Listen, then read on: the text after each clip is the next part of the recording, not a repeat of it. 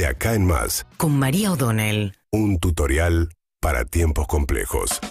Bien, eh, ayer Alberto Fernández, conjunto con Sergio Massa, reunidos con intendentes del conurbano de la provincia de Buenos Aires y otras secciones electorales, planteó, dijo, bueno, paren de tirar tiros al barco porque nos vamos a hundir todos juntos. Eh, no se entiende muy bien si se refería a los cruces que viene teniendo el oficialismo con la oposición respecto de con qué grado de responsabilidad o irresponsabilidad ejercen la oposición este año electoral o también hacia los propios, porque después salió Victoria Tolosa Paz, que es la ministra de Desarrollo Social,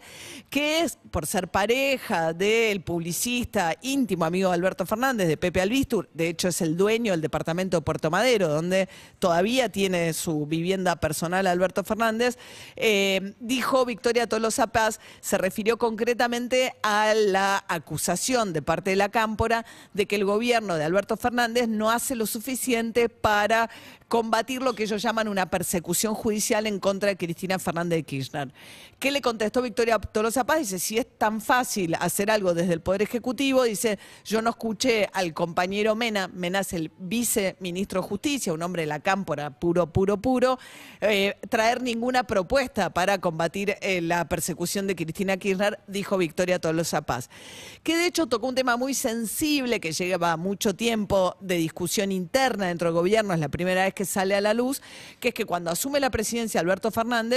primero intentando frenar algunas de las ideas más este, eh, estrafalarias que tiene, suele tener el kirchnerismo con relación a cómo abordar el tema del Poder Judicial, pone a su socia ¿no? a cargo del Ministerio de Justicia. Eh, muy apuntada por el kirchnerismo hasta que después de un proceso de largo desgaste la corre y dice, bueno, que agarre la cámpora, el Ministerio de Justicia y vean ustedes cómo se arreglan para ver si logran cambiar algo de la situación judicial de Cristina Kirchner. Y efectivamente Cristina Kirchner, y por eso ha dicho que no va a ser candidata, siente que en todo este tiempo, a pesar de haber sido vicepresidenta, las cosas no se revirtieron de la manera en que hubiese esperado, como sí pasó con Lula en Brasil. Por eso esa foto que se le escapó a Cristina Kirchner con Lula era una foto eh, importante para Cristina Kirchner porque era el espejo en el que quería mirarse, es decir, hubo un líder popular que fue perseguido, que fue a la cárcel, se descubrió que esa causa, eh, porque saltaron a la luz las conversaciones de los fiscales con el juez Moro, donde se veía cómo el juez Moro de alguna manera inducía el trabajo de los fiscales para poder hacer lo que quería hacer, que era meter preso a Lula, y finalmente un integrante de la Corte Suprema terminó determinando que, eh, además de las irregularidades que había habido en ese proceso, no correspondía que Lula fuese juzgado por esa causa por un tribunal eh, provincial. Entonces, el proceso empieza de vuelta y por eso Lula hoy es presidente porque estaba libre. Entonces, Cristina Kirchner sacarse la foto con Lula era para ella la demostración de que su situación es equivalente a la de Lula y que en todo caso merecería la misma solución que tiene que tuvo Lula en Brasil. Pero también hay que preguntarse por qué le escapa Lula a esa foto con Cristina Kirchner. Porque Lula cuando sale de la presidencia vuelve a vivir a su departamento en el, como si fuese en el conurbano, en el cordón industrial de San Pablo,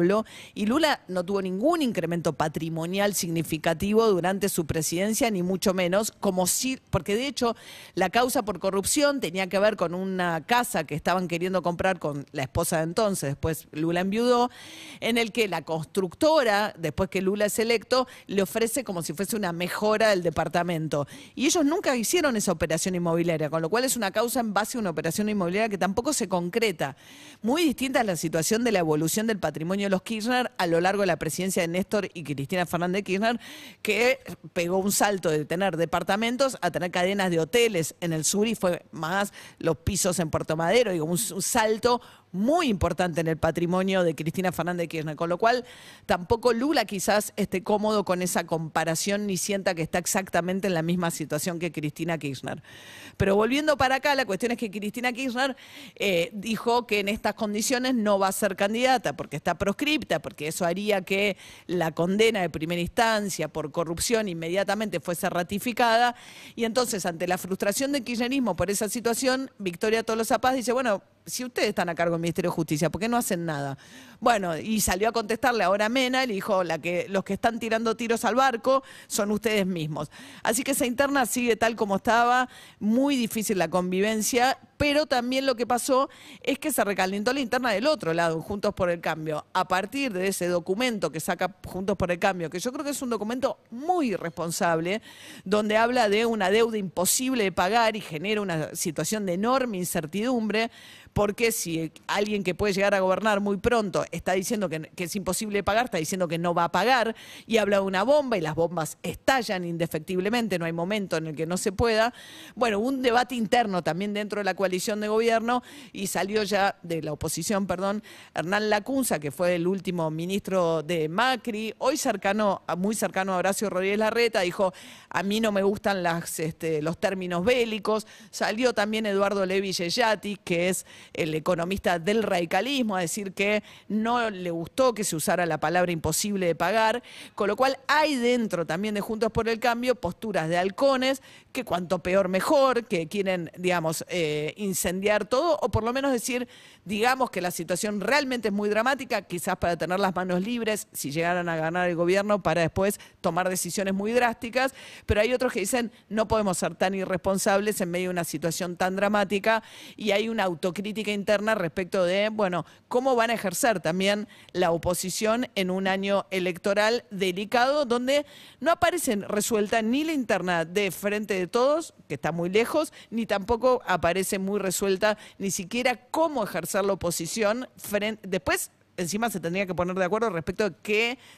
plan de gobierno tendrían que llevar a cabo en caso de ganar las elecciones. Pero bueno, un año que arrancamos con mucha incertidumbre. Síguenos en Instagram y Twitter. Arroba Urbana Play FM.